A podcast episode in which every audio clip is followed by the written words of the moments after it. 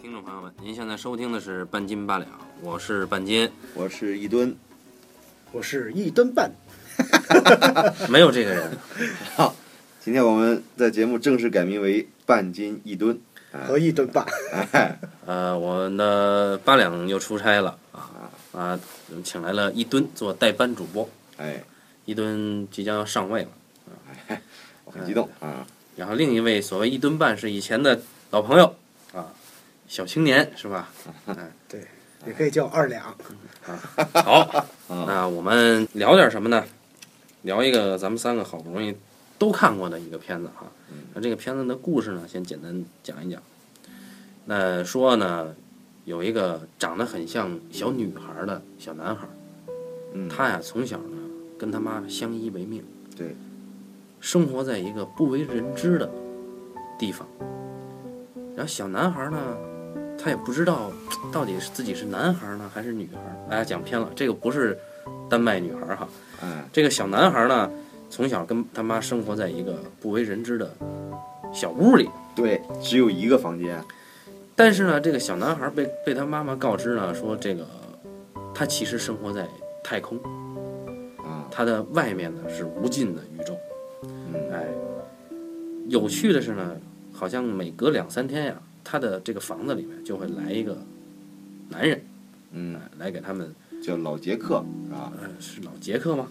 啊，反正差不多吧。还是什么老约翰，还是老杰克之类的啊啊啊？对啊，来给他们送这送那。嗯对，但是呢，小男孩呢被他妈说说，就你永远不能出来。只要这个男人来，你就得躲在衣柜里边儿。对，啊，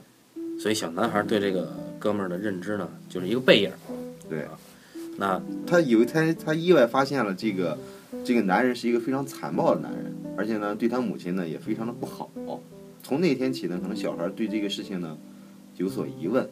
后来他妈妈呢就告诉了这个小孩一切事情的真相。原来呢，呃，所谓的自己生活在这个空间里面，外面的都是太空宇宙，嗯这些说法呢，其实都是美丽的谎言。为什么呢？是其实他和他妈都被关在小板房里，对，其实是被这个男人囚禁的。那么我们说通俗点，就是他母亲在很年轻的时候，大概十七七岁的的时时候候，就被这个男人诱拐了。嗯然后从此以后囚禁在这个屋子里面，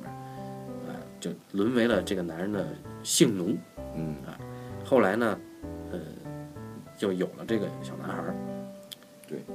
小男孩是五岁，哎对，在这几年里面呢，这个小男孩儿他妈呢一直在教这个小男孩儿，一直在给小男孩儿灌输一个意识啊，然后试图呢用谎言来保护小男孩儿，保护他自己。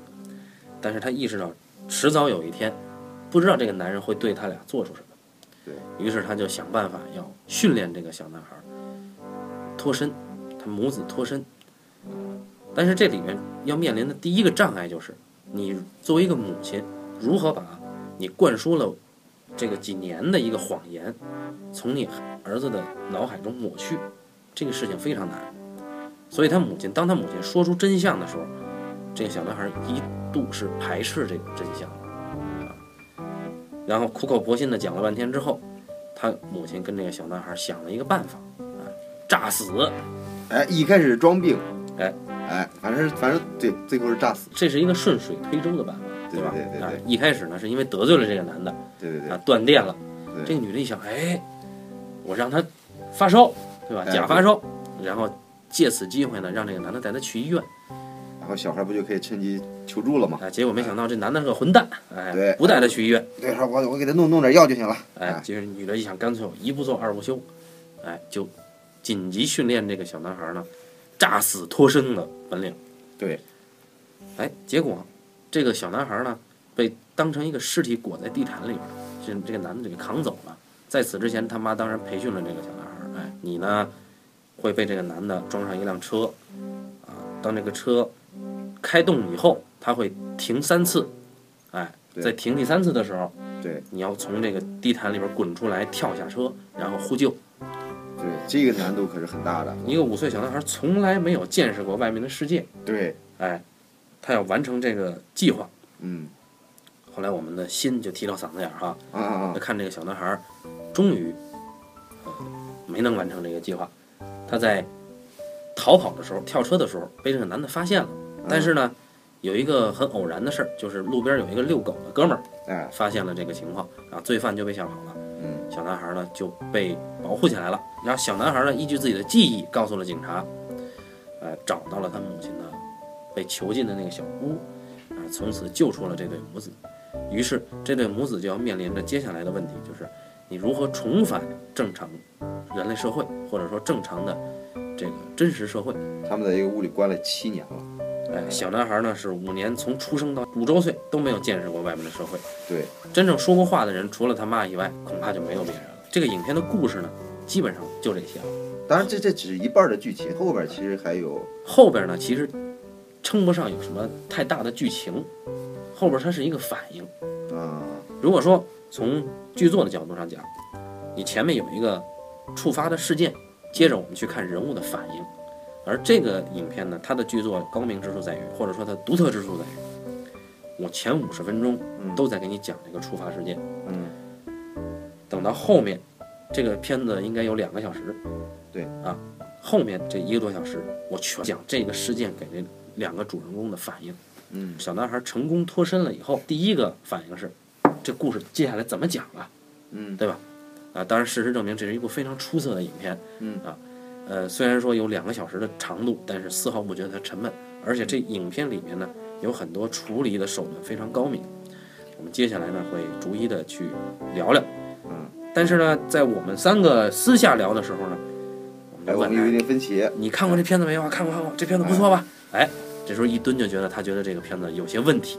对吧？哎，对，那么当然我是觉得这个电影非常好哈，我在这个豆瓣打分打分我打四星嘛，我我觉得这个电影各方面都非常出色。其实从内容来说，这个片子是没有什么可挑剔的。嗯呃，但是呢，我有一个疑问，就是说我对这个片子的基本设定，对他的人物处境和人物行为，我是有持怀疑态度的。你是觉得不可能被关进去？我是觉得他被关进这么长时间，他不可能会做出这么正常的事儿来。就是之前我其实对这电影特别感兴趣，因为我们国家是这样事件是真实发生的，囚禁、性奴这样的事件，而且还不止一起， 嗯，为什么你这么熟悉好吧？这个啊？新闻上有，因为是为了聊这节目我才查了一下，哦哦 哎，哎是吧？哦哎， 然后呢，就我，就我，因为我很感兴趣，国外他们会怎么样处理这种故事。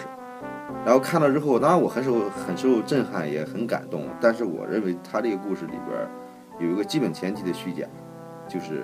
这个人物内心素质过于强大了。简单来说，一个人在在一个房间里边关了七年，而且他还是作为一个性奴，在这种情况之下，我估计人的神智不可能正常，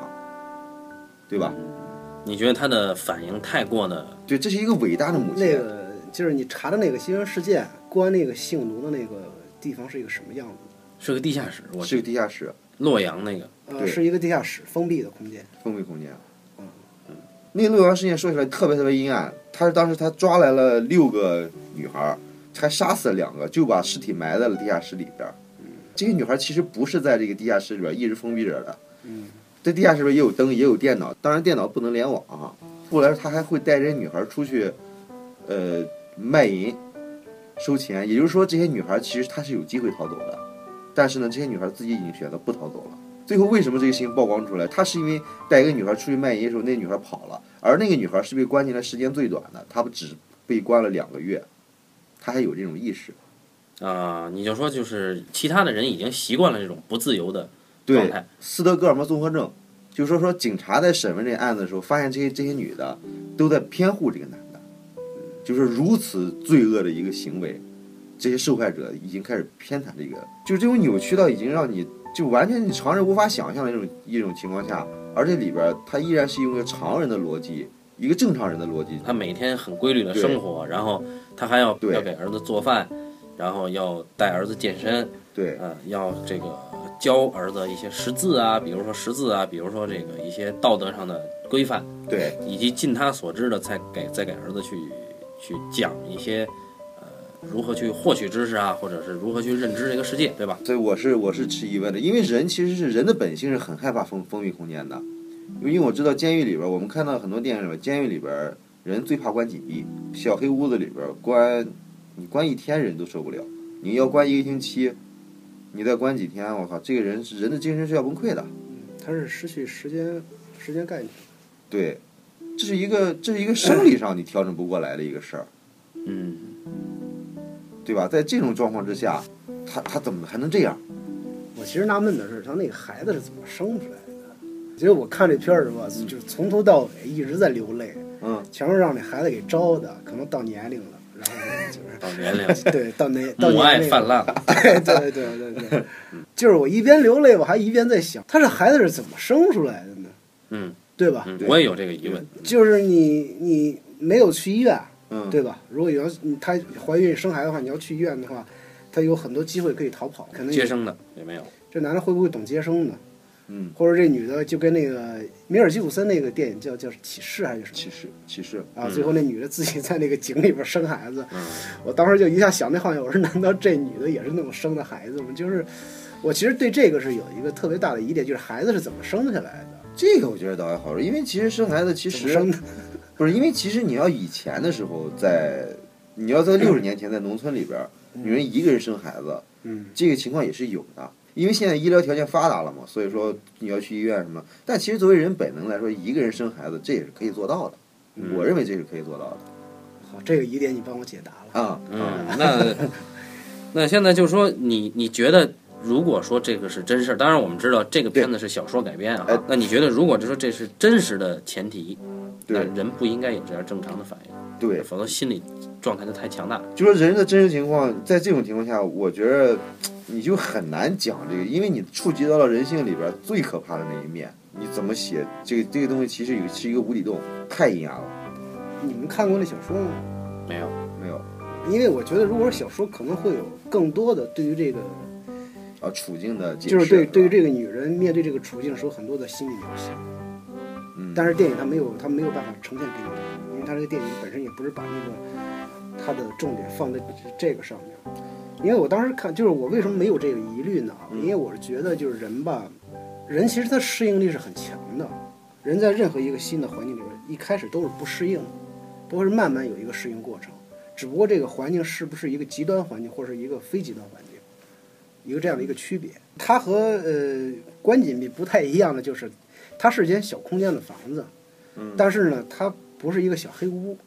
嗯里边所有的生活起居的东西还都有。我是特别喜欢这个电影里边就对这个小孩儿的描述啊，觉得特别到位。因为什么？就是一开始我看的时候，这个孩子和这个母亲在这个房间里边，呃，这样生活，就是你对这个空间的感觉，它不是一个特别小的空间，它虽然有点挤啊，嗯但是呢，你觉得好像哪哪都挺合适的，嗯，就这个地方放床或这个地方放衣柜什么都是特别合适的。嗯，就直到最后一幕，他们又回到这个房间的时候，你会发现这房间极小极小，对，这个是很高明的，极小极小啊、是然后没错他其实是用这个，就是最后这个这场戏呢，嗯他是是就是反映了一个，就是这个孩子的一个心理的一个变化，嗯就是他从这个世界到另一个现实世界的时候，这样一个一个心理变化。嗯嗯，但是呢，我觉得就从这一点上来看的话，就是如果一开始他面对的是一个这样的，就是影片最后的这样一个小屋的话，他可能会有一个非常极端的一种抗拒性，嗯比如说在人性有一个抗拒性。嗯但是呢，但一开始你去看这个房间的时候，你不会觉得它是一个多么压抑的一个地方。嗯，这个第一是有生活化的东西，对，冰箱、电视甚至有电视，啊对还吧能？洗澡，嗯然后你还有洗澡，还有马桶，对吧？对对啊，还有天窗，对，还有天窗，天它窗是是最每天都主要能有的阳光进来。一个是空间的问题，嗯再一个就是，我觉得就是说，这个女人，其实我们去看的时候，观众有时候看的时候是带着一个这样的一个惯性思维就，就是认为她的整个的行为是非常的正常化的行为，嗯但恰恰我觉得是一个极端化行为。就是如果说这个女孩没有被绑架在这个房间里边，没有做性奴，嗯就她是按照一个正常的一个普通人的生活方式去这样生活的话，嗯就是他不见得会有一个这样规律的习惯，就是所有的你强制性的给自己规定了所有的习惯，其实是让自己遗忘一些东西，嗯因为他需要把这个时间用事件来挤满。一方面就是这个女人在这个空间里边儿，你想七年的时间，嗯就是一开始她为什么这影片没有拍一开始，而是直接拍的她这个孩子五岁的时候，嗯因为这个跨度太长。如果说这个你要拍这个跨度的话，他整个的心理变化，这就太复杂了，这不是两个小时就能解决的问题，肯定。嗯，就是把之前他所有的变化，就是他从一开始到现在，肯定是有一个，你想七年的时间，肯定是有一点一点的给消化掉的，包括这个孩子给他带来这种变化，他把那个东西都过滤掉，然后直接呈现给你一个他已经通过这么多年的变化，最后嗯呈现出来的一种一种精神状状况。嗯，嗯，首先这个视角是始终都是小儿子的这个视角啊，嗯就是这个小孩儿的视角。他一开始是有一个话外音嗯在介绍他所认知的这个世界，嗯，对吧？他生活的世界是一个什么样子的？然后他妈妈告知他这个世界里面的一些细节是什么。然后我们会看到他妈会在这个房间里甚至有健身，对吧？嗯，对，甚至在做这个呃折返跑啊，类似这种折返跑的东西。呃，在整个这个空间里，他妈始终是尽量把这个所谓的房间，呃，给营造出一个很正常、很正常，甚至很温馨的生活化的空间。刚才二位都说了，如果说是禁闭的话，它是失去时间的，但其实这里面它有两个，至少三个都可以提示时间，嗯一个是啊天窗，嗯对吧？还有一个是这个它有电视，对对啊，再一个就是说他有一个哥们儿定期会来，但当然你甭管他过来干嘛，对吧？嗯啊，他实际上他定期都会来，呃，所以我们就可以知道这个空间在一开始感觉，我我跟你的感觉是一样的。我看那个，我以为它是有一个，甚至我感觉有个套间儿，对对对啊对，对，就包括很当然像那个宾馆，其实是啊开间儿，啊，对宾馆那种感觉。包括他进了这个衣柜以后，你感觉哎，衣柜可能还有一个空间，不管是这个导演也好，摄影也好，他在视觉的处理这个空间手段上啊，嗯嗯，确实很高明。他不断的给你一个这个空间的一个模糊感，对所以在最后，当这个所有的生活设施都被抽离了以后，他们母子再回来的时候，你会发现我这一天都不能待啊，对吧是因为你像他这种感觉是什么？比如说我们租房子的时候，嗯嗯就一开始租的房子可能不是特别大，就是比如说像在北京一开始我刚毕业那会儿租一个小空间，二十几平米，二十平米左右可能不到。然后呢，我从里边儿有张床，有一个有个工作台，嗯还有一个那种就是一一人多高的大画架，光那种大画布都是两米多的大画布。然后呢，在空间里边儿满满当当的。然后呢，我可能调配的特别好，就工作的时候或者是休息的时候都不会耽误，会觉得空间很充足。但是我搬家那天，我当时从望京嗯从花家地搬到那个望京的时候，望京的另一端的时候，就是突然发现那房间就特别特别小，非常小，就就想我操，这两年我是这一年我我我一直觉得这房间还可以，不是这么小，就突然发现这个空间的变化，嗯其实它是它这个空间上是没有发生变化的，嗯，嗯，对，空间肯定它没变嘛，嗯就那么大，对，对，所以变的是人的意识，是嗯，它主要是因为你之前就是你有意的在这个空间里边儿营造了一个什么样的气氛，它会使你的这个意识发生转变的，对这个空间的认知发生转变的。所以这名字“房间”其实讲的是他们内心的房间到嗯到底有多大，对吧？对呃，小青年说这个，当这个人每天都在强制自己有规律的做好几件事儿的时候，嗯，实际上是在遗忘一些东西啊。对，对，这个这个确实是我记得当时我在看这个《海边的卡夫卡》，嗯嗯就这个少年其实他特别想完全跟过去的父亲脱离关系，对嗯然后他跑到一个小镇对，在这个小镇里边儿，他每天强制就就是像发上了发条一样，就是到什么点儿去图书馆，嗯然后到什么点儿大强度的健身运动，嗯啊，每天都是这样，他就是在确实是在遗忘过去，因为我当时我我是一二年左右，当时看的那个那个卡夫卡，就海边卡夫卡。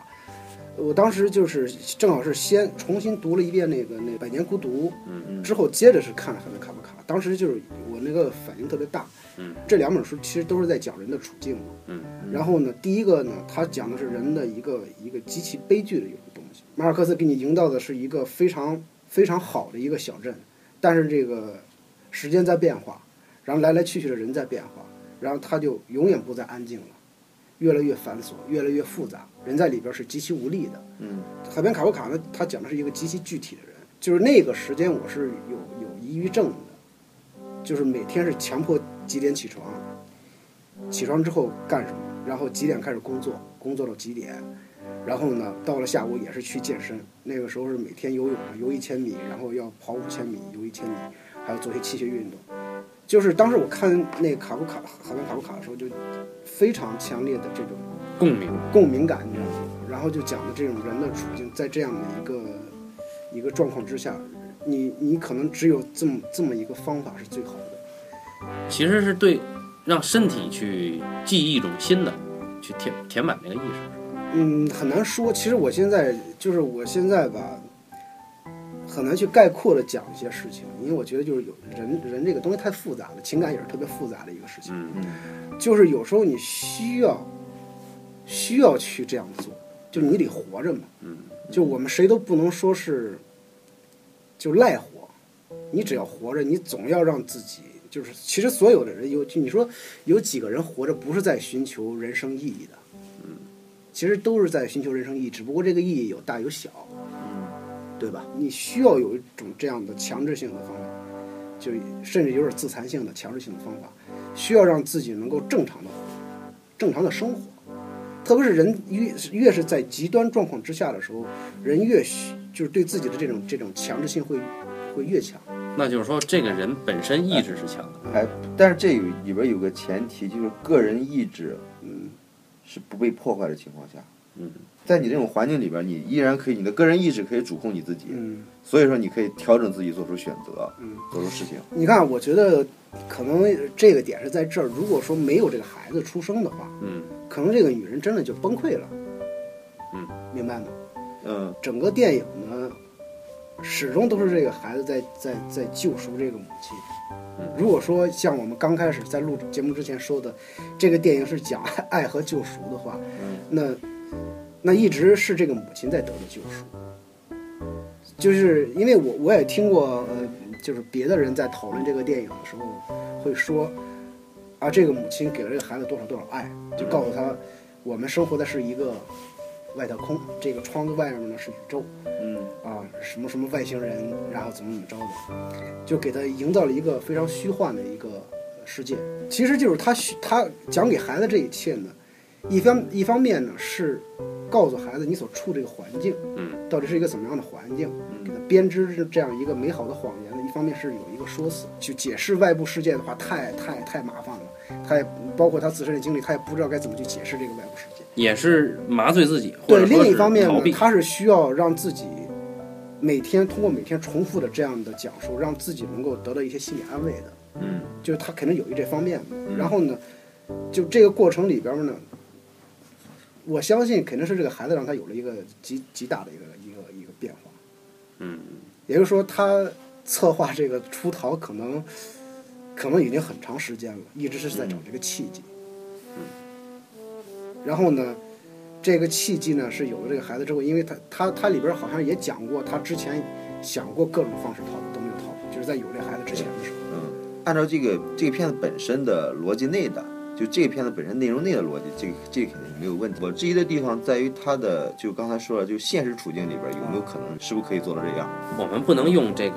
现实逻辑去质疑一个故事啊。很多朋友，呃，可能对电影很感兴趣的，总会问我一些问题，就是他他总会，或者说他质疑某个电影，嗯他会提一些常识性的问题。你比如说像，假如说这个房间，嗯他就会问，哎，这个母亲为什么不直接袭击这个男的，或者说是为什么不每次都袭击他，啊，对，对吧？他甚至是每天切菜的时候有刀，为什么他不拿拿那对个刀囊死他？他有一些总是有一些常生活常识来的假定性的问题去嗯质疑某个故事。其实这种质疑的思维不是一个对这个故事的理解思维，你要先在故事的层面内部去。我是觉得有有两种情况，就是现实逻辑和故事逻辑之间呢，现实电影一定是有假定性的，这个肯定没话说的嘛。但是有一个问题就是说，人物里边人物的处境，就是在这种假定性的情节里边，是否符合人物真实的心态，这是一个电影真正应该遵守的规则，嗯对不对？对，但是其实如果说我们承认了前面的假定性，然后你也认同了，就是说他有一个孩子，嗯呃，那么实际上他的一些反应，他的一些心路历程都是合理的，在这里面其实。因为他一下把这个给切断了，就是对说前几年都给切断了，一下处在现实现在这个处境里边，对，至于他是不是崩溃过，我们不知道。呃，因为我的质疑是这样，就是我是觉得人物的不是崩溃不崩溃的问题，就是我觉得人这时候应该已经得精神病了，嗯他应该已经丧失了任何对事物的基本判断。我猜测有可能这样。嗯如果那样的话，可能孩子生不下来。对嗯，对，甚至来说，他就是母爱，就在这种情况下，人是不是还能有母爱？我都我都很质疑。我觉得他的这个小说的基本前提的设定，就是说小说作者写这个故事的时候，他一定想好了，他一定要讲述这么一个爱的，一个母子之间爱的，这是他的情感主题。啊，那就你承认了这个，你就没法质疑了。对嗯，在这种情感主题的驱动之下，他才写的这个故事，而不是说我遇到了这么一个现实题材，嗯，这样故事我怎么我怎么把这个现实题材给消化了，写成小说？对对对，嗯这不像我们之前录节目录这个呃焦点，焦点对这对个对它是个对真实的事件改编的，对那大前提就是真的。那实际上这个是它应该是说概念先行，对所以他做了一系列假定性的极端的这些条件加在这个爱的上面，对，去彰显这个爱啊，有这个可能性。对所以这也就是我对这个片子基本上的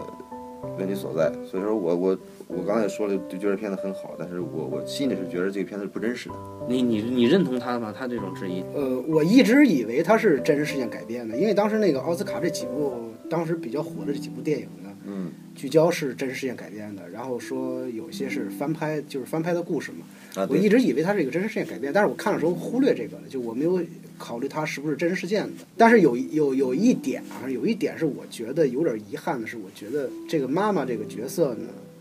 就是人物还是不够不够太丰富，我觉得她过于单薄了，就嗯就总是觉得那力度上有点欠一点点，就而且这个力度的缺失呢，可能我觉得就是因为这个母亲。就是在这个母亲这这个角色的这个着力点上，可能不是太够，就是有有这么一点遗憾。所以他得最佳女主角，其实这个片子真正的主角是啊是那小孩儿，小孩儿，因为我们都没有看过小说，我们凭空揣摩，就说这个母亲的处境，就是你很难，我觉得刚才那个问题，就是你很难把这个母亲的，能，她她真的能把这母亲写的那么到位吗？就是所以说，你看他他整个这个母亲的情感处理，他全部放在后半段了，对，全部都放在了他们逃出来之后了。就是这个母亲的情感，其实是用这个小男孩给反衬出来的。嗯，对他不是直接给的，而是通过这个儿子的所有的表现来反衬这个母亲她的这个情感变化。对呃我理解这个一吨他说的所谓的这种人的心态过于强大哈、这个我理解他的想法。但实际上，这个片子它有一个恰恰有一个高明的地方是在于，这个女人失控是是从房间出来以后，啊，对对对对对对，这个母亲回到了她母亲那儿，到了正常的社会，她才开始失控，嗯，这个是是很有深度的。嗯，因为他回到了一个，就是他回到了他真正的一个角色上，在这囚禁的七年里边，他是已经失去了作为女儿的这个角色了。嗯，嗯，也就是说，这七年他已经没有尝到过有人去爱护他、嗯，去保护他，对吧？他尝到的永远都是担惊受怕。他回来之后，他觉得他的父母理所应当的会要给他更多的宽容度。嗯，嗯，然后包括他的父亲一开始看那个小孩怎么看他不顺眼嘛，嗯，是因为他这父亲就是一看到那个小男孩就会想起，哎囚禁她的那个男人，对对，想起囚禁他们，就会觉得孩子脏嘛。嗯，啊，但是这个他作为这个女儿，他就觉得你理所应当的应该去接受她接受他。嗯，那场戏确实写得好，那场戏是在，呃，他们几个人吃饭，对吧？对，啊，晚饭，然后这个老爷，嗯，老爷， 老爷这个演员呢是是是非常，老爷这个演员非常有点。本来这个老爷刚才一露面，在医院里露面那第一场戏，本来应该是个哭点，对我当时已经眼泪已经含在眼眶里边了，对，但是这一看准这备拿张纸，巾了， 一看这张脸，我对噗一下就笑了。 我也是啊，这是谁呢？这是《冰雪暴》里边那个虽南啊，那个哎那个想要雇人杀死他妻子的那个那个卖车的那哥们儿啊，对对对，演员叫我威廉姆·梅西啊我。们不知道这个片子的演员副导演为什么找到他，这个当然他满脸的牵强啊，满脸的沧桑，确实 是嗯大家多多去感受这张脸，这张脸非常丰富。就是美国选角最好的导演应该就是科恩兄弟，嗯，就是说他们选过的演员你怎么用都可以。所以 所以这个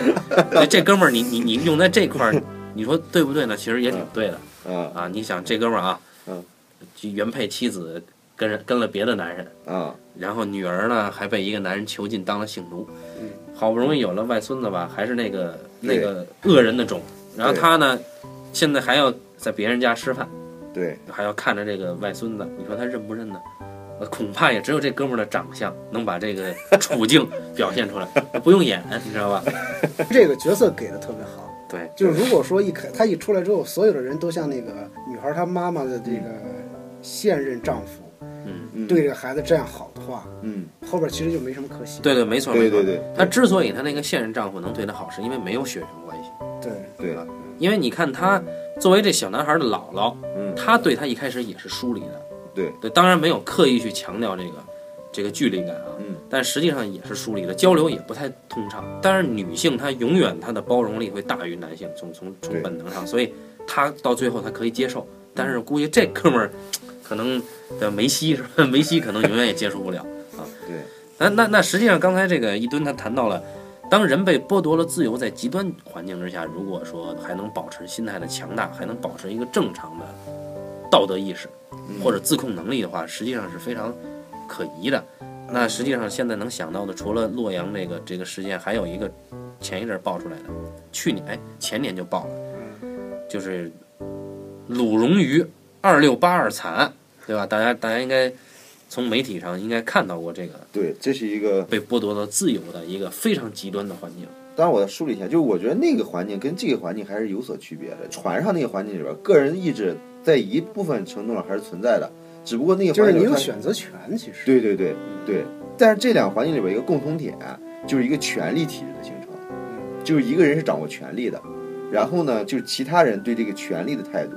船上那个杀人魔王，嗯，他并不是最强大的，跟他的人也并不是最多的。对如果其他人联手的话，完全可以把他干掉。它你看它的区别在于什么？就这个它是个体对个体，对对对，那个是群体对个体，群体对群体，对群体对群体，对群体去对群体。其实你看我们去看那个事件那个新闻的时候，它是主要是那个记者采访的其中某一个人嘛，嗯，对不对？对然后你从这个某一个人的叙述角度来看的话，其实是一个群体对个体的。嗯就为什么一个群体能够打打倒另一个群体，它一定不是一个火拼的一个状况，它是逐个瓦解的，它对是逐逐个个瓦解儿的。对我我同学嗯他认识了一个矿工嘛，那个事情。山西，那对他认识一个山西矿工，嗯这个山西矿工呢是经历矿难的时候，不是呃，他跟另一个山西人还有一个东北人，三个人被困在这个矿井下边的时候，嗯这就困了差不多有有半个多月的时间，据说是。然后呢，就这个他们都生还了，生还之后呢，这个人是跟我同学详细的描述了整个过程。他说呢，就是到一星期的时候呢，就是就是都是在喝尿来维持这个水分，包括吸这个地下水。嗯然后呢，到两周的时候，基本上就快不行了。快不行的时候呢，他们三个呢就就就说， 你看这两个星期过去也没点声音，估计可能他们也就不挖了，就觉得可能咱们下边是没人了，就说认命吧。然后呢，三个人呢就说，嗯，咱们这样吧，咱们那个做一个决定，说如果说、呃实在是没有没有办法的话，就咱们三三个人选一个把它吃掉，是做了这么一个决定。然后呢，三个人就想想了一段时间呢，最后那个那两个山西的哥们儿呢，就跟那个东北人说，说我们两个是山西人，你是一个东北人，嗯，就我们就吃你吧。我操大家注意啊，现在这个演播室里啊，这个房间里，我是个北京人，两个山东人，然后两个山东人啊，所以如果出了意外，啊 那你们也不会听到这个事情了。然后呢，当时这样，然后就是因为在那个时候，就是人已经极端虚弱了，就是他一定一定不会像咱们三个这样生龙活虎的在说这个事儿。然后呢，那个东北人听完之后就已经任何反应都没，就是没有什么没有什么力气动他了，就说。嗯就是说，那你们既然这样决定了，就就就就就这么办吧。嗯，因为那个时候他已经觉得，就是你活着和死了差不多嘛，就那个整个的人的身身体状况已经是有点濒死状况了。人类的地域意识有多然强？后呢，那那那两个山西人是这样，就如果到这儿的话，我们可能都会认为，他们可能就把那人吃掉了嘛。嗯，那两个山西的哥们儿呢，就是，就怎么着都下不去嘴，因为你也不可能拿火烤嘛，就是生咬，嗯，肯定要生咬嘛，就是怎么去怎么都下不去嘴，就是每每次把那个肉拿到嘴边的时候就，就就是恶心的不行了。然后当时我那同学就问这个这个矿工，就说就说你当时什么感觉，就问他你的生理反应，他生理反应是恶心，心理反应呢，心理反应是觉得脏。就是他说为什么会觉得脏呢？他因为就是你想他是你的同类的时候，你不是那种就我们所宣扬的那种的，你的同类就是互不相识的。你一想到他是你同类的时候，你第一个反应是特别脏，就觉得哦啊，是嗯是这样的一个反应，是很脏的一个反应。然后呢，就一直也没下去嘴，就也没吃它，因为在吃它之前是拿先把它砸昏了嘛。就你还说话的话，我怎么吃你？嗯就先拿那个 拿那个拿那石头把它别人给歇晕 了嗯啊。然后呢，就就反正就是磨叽了几天也，也没没有吃它，也没吃它，嗯因为你知道，在那种他们是在井下没有光线嘛，就不没有时间概念。他觉得是过了几个星期，一点时间概念都没有。然后呢，后来就是获救了，获救了之后呢，因为那个他们是三个三个人，不是在一个一个这样的一个平的空间里边的，而是一个就跟一个往下往下的一个斜的一个隧道的这样的一个空间里边。然后那两个三山西人是在就是比较高的那个那个那个地方，然后那个那个东北人是比较靠下的那个地方。获救的时候呢，是先先挖到这两个山西人，啊，挖到这两个山西人呢，就先把这两个山西人拽出来之后呢，就说下边还有没有人？嗯，他当时第一个反应就在想，我是要不要说？如果我说了，那个东北人获救了，东北人举报了他，他们就是有这个嗯杀人未遂这个这个罪。嗯哦，啊，然后呢，就他是很短的时间就做了一一番挣扎，最后说还有一个，就把这东北人给救上来。救上来之后呢，就是他其实两个山西人很忐忑心里，嗯就就看着这个东北人，东北人什么都没说，什么都没说，就是就是好像是最后有一句感慨吧，就那意思，就是说还能活着，对嗯挺好的。好像那东北人是感谢了他们一句，就说谢谢你，你们就是让他们知道我还有我那个意思嗯，啊。然后呢，他呃，当时我这个同学给我讲完这个事儿之后，我也是很很觉得非常的很震撼，你知道吗？因为嗯就过去的时候，我们都知道那个就是他他当然，因为他当时还研究了一个当时在美国发生的这么一个事情，就是几个美国的这个这个登山队员嗯去登雪山的时候遇到雪崩，好像是，然后呢困在山上多长时间，嗯然后说是也是真事儿，也是这个是真事儿，这个是真事儿，然后就说那个困在山上之后呢，就是说他们的所有的食物呢仅够多少天的，然后呢他们就就吃完这些食物之后呢，就有几个体力好的人，还有几个体力不太好的人。体力好的人呢，就是你可以走到一个什么地方去，那个地方呢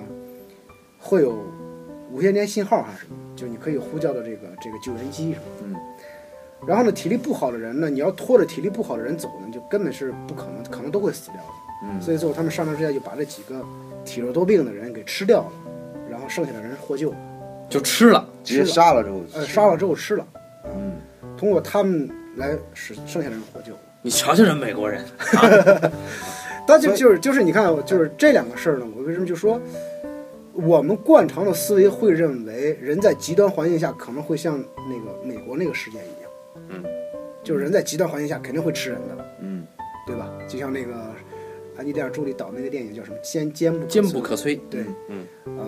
就是说人在那种极端环境之下，你会不会选择吃人？嗯因为我前两天看了一个那个锤哥演的一个电影，嗯就是根据那个《白鲸记》哦改编的那个，啊嗯他们不就是几个船员把把那个谁给吃了吗？嗯就是我们一般是相信人在极端环境下会有这样的反应，嗯但是呢，又发生在一个中国的一个这样的事情，就是你会发现在极端环境下之之之下呢，人的反应不是不不是我们想象的那么一个光一个生存本能的这么简单的一个反应，嗯就是它那个复杂程度还是存在的，对不对？就是按照惯例说，我操，你都吃完吃，就是你都快死了，你吃口人肉怎么了？就你怎么会觉得脏呢？但是他就是一个真实反应，他就是觉得脏，他也没读过什么书，嗯他就是一个矿工，是吧？活得也很糙，就是你你会发现，就是很多事情，就我们其实对很多东西的认知都是被概念化的。但是其实我还是说到刚才一个问题，就是说一旦社会形成有了权利之后就会不一样。像那个美国这个事件里边，他一定不止一个人，他可能人会很多，对对不对？人会很多里边，有可能有一个人他带头，他要做这件事情，把这个把这人一个意志个人意志很强大的人，他他要杀人，他要吃人。如果说一旦出现了这种情况，那么就是另外一回事儿。如果有这么一个人的存在，其实像那个船上那个，咱们中国事件船上，就是因为有那么一个人存在，嗯，所以才出现这种情况。那么我相信，其实绝大部分人，我我相信大部分人其实是应该像那个矿工一样的，嗯，，会会做出那样的选择。但是，一旦有这样人存在，形成了权力体系之后 就是什么时候都需要有领导者。对，有了领导，有了这事儿就难办了嗯。我是这么一个感觉。嗯，所以这个性奴里边，他是因为他是有个，因为他这个关系里边，他是有个权力关系，个人意志完全被夺剥夺的权力关系。就是连反而你要想吃喝，你就肯定得，对吧？呃，对对，所以说，所以人确实是很复杂的一个一个事情。所以说，权力和个人意志之间，个人意志是否会屈从于权力，有时候它是这么一个关系，而不已已经可能已经不仅仅是一个选简单的选择关系了。回到影片，这个这个母亲她出来了以后，嗯她回到家里有一个细节展现，就是她在翻她自己的这个储物箱嘛。嗯这里边她有一张照片，嗯，照片呢就是是她和她的同学，嗯应该是高中拉队的高中这个田径队，她其实是一个跑四乘一百米或者四乘四百米，嗯最后一棒子，她是跑最后一棒冲刺的人，嗯所以有几个信息：第一是这个女生她的身体素质很好；第二是她是接受过系统的身体训练的；嗯第三是她是有很强的求生欲的，不然她不可能跑最后一棒。嗯，所以这个细节给了这个信息，就是啊，你你会返回到前面的那个设定中，嗯你会认为哦，这样一个女人她是很坚强的，嗯对她有这个合理性。嗯啊，但是我认为这一幕他最高明的一点还是在于，就是他在给他儿子讲这个照片的时候，他说说当时我们都十七，嗯说这些人应该都在过着很正常的生活。嗯，但是哎，说完这句话呢，他把这个照片放回这个盒子里，就嗯不再提了。实际上，哎，这里面作为一个丧失了全部青春的一个女人，嗯在跟她的儿子在说自己当时的事儿，看自己当时风华正茂的照片的时候，嗯，应该有无数的感慨。但实际上这里盒子一盖完事儿过去了。它实际上这个片子处处都透露了克制。如果说是我们中国的大多数编剧，他会把这个点无限的透支去用下去。是很羞愧。对他，他可能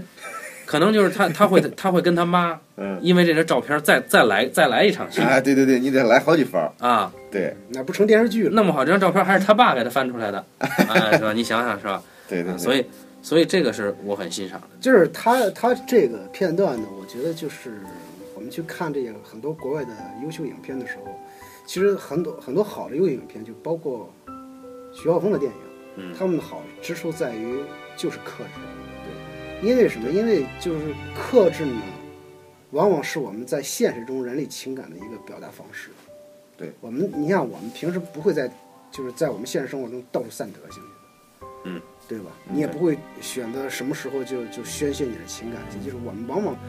我们在平时多数时候都是在克制情感。这看你怎么写这个呃哎，有的是写，有的是表现克制，有的是表现你这个散德性。哎，所以那中国的大部分，我说很多很多的烂狗血电视剧不都在散德性吗？所以说之前我们聊过那个《甜蜜蜜》，对吧？《甜蜜蜜》这爱情故事故事写的为什么那么好？两人一直都在克制自己的爱情，从来都在克制，嗯这是好的故事。而且你因为克制，它是一个符合人物状态的，对吧？对，韩国电视剧也在 克制。哎，但实际上， 但实际上你看韩国那个呃李沧东，李沧东他在那个《密阳》里边，啊嗯，他那个人物状态啊，他就不克制，就或者说他是他是另一种克制，就是她，你想那个女人，她最后是克制不住了，就你对你真的是克不制是不住了。你看我说我说的是一开始啊，他呢到带着儿子嗯到了丈夫当年的老家，嗯他得打入这个社会，对吧？嗯他就得跟邻居得交流嘛。嗯有一场戏就是他带着这个儿子去拜访人家，嗯，说你这个店呀、装修的不好，嗯哎什么，这这属于过度交流。嗯过度交流，其实这个戏就非常好看，嗯你就知道这接下来这这个怎么怎么样。然后那个谁， 《杀人回忆》《杀人回忆》里边那个宋康昊演的角色，嗯，实际上这里边就很不克制嘛，就各种散德性。所以就是说，看你怎么用，对对对，看怎么对对用。对，当你呃，就是人物的行为不克制的时候，那你可能镜头上得克制一点儿嗯，啊。对对对对，所以这个房间这里这里面这个这个克制还是很可贵的，尤其是我觉得到最后嗯就是母子俩呢一起回去，嗯，然后又一起离开这个这个房间的时候，嗯从五十分钟到影片最后一秒钟没有再提这个这个嫌疑犯或者说对这个嗯，对，这个囚禁他们的这个男人的下落，嗯，这一点非常好，就是说对，这个人 OK，这个人他还在逍遥法外，嗯啊，我不知道以后他会不会被被捕，嗯但实际上这个人留下的这个创伤一直都在。嗯关于这缺席的这个人，你永远会在想着这个人。嗯，如果说你像常规的好莱坞片子，或者说是我们中国的片子，一定要给一个结尾，嗯对就这个人 得 对戴上手，对铐给抓起来，或者对死了怎么着的啊？对，那实际上他就啊低是了。他用这个东西呢，就是用这样的一个方法来描述这个这个妈妈。对嗯这个心理阴影是永远都存在的，就他所有的克制的表现，比如说这个相相册，啪一合上，再也不提了。然后包括他儿子不是在房间的时候，睡觉时候都要就是有一个细节，不是你们发现没有？就是那个他要他要吸着他妈的那个那啊个乳对房，然后他回到那个现实世界之后呢，在他姥姥家里边，他跟他妈妈说，就一拽他妈妈的衣服，他妈妈说 no stop，就是从今以后再也没有了。啊，对，这个当时我忽略了。然后呢，就是嗯所有的这些细节，都在表明这个女人她想通过一切的行为和过去画上一个句号。嗯，但是这个导致她悲剧的这个男人一直没有出现，嗯恰恰就就影射了是她内心永远的创伤，其实一直留在那对儿，而且没有任何没有什么结局。所以，嗯如果有听众朋友，你你想在别人心里留下一席之地呢，你永远缺席就行了。不是，你得先给她造成一些影响，啊再能缺席。对，就回到这个话题，就是说，我就觉得他，呃，他是首先他是对人的一个基本的一个设定，有这么一个基本的概念，是吧嗯，然后出了这么一个东西，就是嗯想要表达爱，对，然后出了一个东西。然后呢，我像另外一部获过奥斯卡最佳外语片的那个《黑帮暴徒》，一个非洲电影，南非的，南非的是吧？嗯，对对，他讲了一个什么故事呢？就一个就是一个黑人小伙子，抢劫犯，在从小在贫民窟里边长大的，无恶不作。然后有一天枪杀了一个女人，抢了她的车，然后抢完车之后，发现后座上坐了一有一个婴儿，他就不知道该拿这个婴儿怎么办了。然后呢，他后来他抚养这个婴儿，他通过抚养这个婴儿，他自己的内心里边儿好像就是善意嘛萌发了嘛。然后最后这个人，他好像又把这婴儿给送回去了，还是怎么着来着？这挺主旋律啊。对，很主旋律嘛，所以这个这个电影它获了这个奥斯卡奖了嘛。但是这个电影我当时看这电影，我就觉得很不可思议，因为我因为我想象中这种人的逻辑，这小孩他可能直接掐死就算了。应该不会。就是如果说啊，嗯就是你要面对一个，就是一个暴徒面对另一个暴徒的话，嗯，就是他的施暴性是对，很强的。对是很强的，嗯但是他每当遇到一个特别弱小的生命的时候，就是说就是说，比如你遇到一个婴儿的时候，就你只要不是真正的禽兽，你可能做不出那个事情。就是我们很少会见极善之人和极恶之人，对就多数人都是处在这个中间状态，或者靠右多一些，或者靠左多一些，但是你到不了那个那个极点的。你要说那是主旋律电影嘛，那主旋律电影肯定就是一定要让望着那个观众希望的那个那个方向去发展，就我是觉得他那个电影里边，就是这个人物的善意萌发的太太突然。太强烈了。就是说，一个人他他从小经历过那样事情的人，他怎么会善？就是说，他怎么会这么快就变成一个善良的人？哎，我没看，就是那个人他一一开始的时候，就他没有有没有交代过这个人他做这行是属于被迫的，还是他一个人他是主动的。我的思，意思是说，就有的人抢劫呢，他是迫于生计的，嗯但有的人是本来就是恶。对他本来就是恶，就是就是他他是就比如说像现在很多这个 RS 这个这个成员，嗯他不是说他穷的吃不上饭了，或者是因为什么什么原因的，他有很多人他是觉得这个事儿特别酷，他去做啊啊，他这是两种概念，其实嗯，是两种概念。这南黑帮暴徒要强调的是这个环境嗯造成了这个人的一种，你说他下意识也好，或者说他习惯性的犯罪也嗯好，他他有这个，我就生长在贫民窟，对，我是因为我就是南非一这个混国家本身也很乱，对对嗯非常乱，所以说，人住在这个状况之下是多半是被逼无奈的。就觉得他其实还还是有些刻意。对对对对对对对，所以说那个电影就是比这个《房间》这个电影差了太多了，我的感觉就是虽然我对它的基本点我都不相信，其实两个，如果要照你这么说，两个都是主题先行的，对它的它的其实都是一样的，但哎是它的那那个比《房间》要差很远，啊但是他实际上两个人的手法、形形式对是有差别的，对高下也是有明显区分的。对，对所以其实你看啊，我们就是多数在看电影的时候，因为很多观众呢，他看电影，他是在看这个电影讲了一个什么故事。对对对，其实就是真正的你去看电影，好的电影，它它不是在乎这个故事讲的是什么故事，而是在乎是怎么去讲这个故事，也就是说是就是怎么去讲这个故事是一个对语言的问题。所以你要真是说概括房间的故事的话，就是说，哎，这个一对母子被囚禁在一啊个对嗯小房间里，然后逃出来，完了，啊，对对其实你想，很多电影那故事呢都很好，就是可能就是一两句话就能概括完。嗯，对但是它之所以好看，是因为它的电影语言好看。对，之前也有听众朋友，呃，说要要呃提一些提议，选题提议，说让讲一讲这个密室电影。啊，啊当然那密室电影好多都是什么杀人呐、 虐虐待的那种啊，那那看的也少。啊， 那那当然我们这也算一半密室电影吧，也算也算这个满足一下啊。我们现在就是在一个密室里，那呃，就万一我要出什么事儿啊，大家大家记得啊，就是大家也听不到这个节目啊。那就感谢大家收听这一期的半斤八两啊，我们下期再见啊。好，再见。拜拜。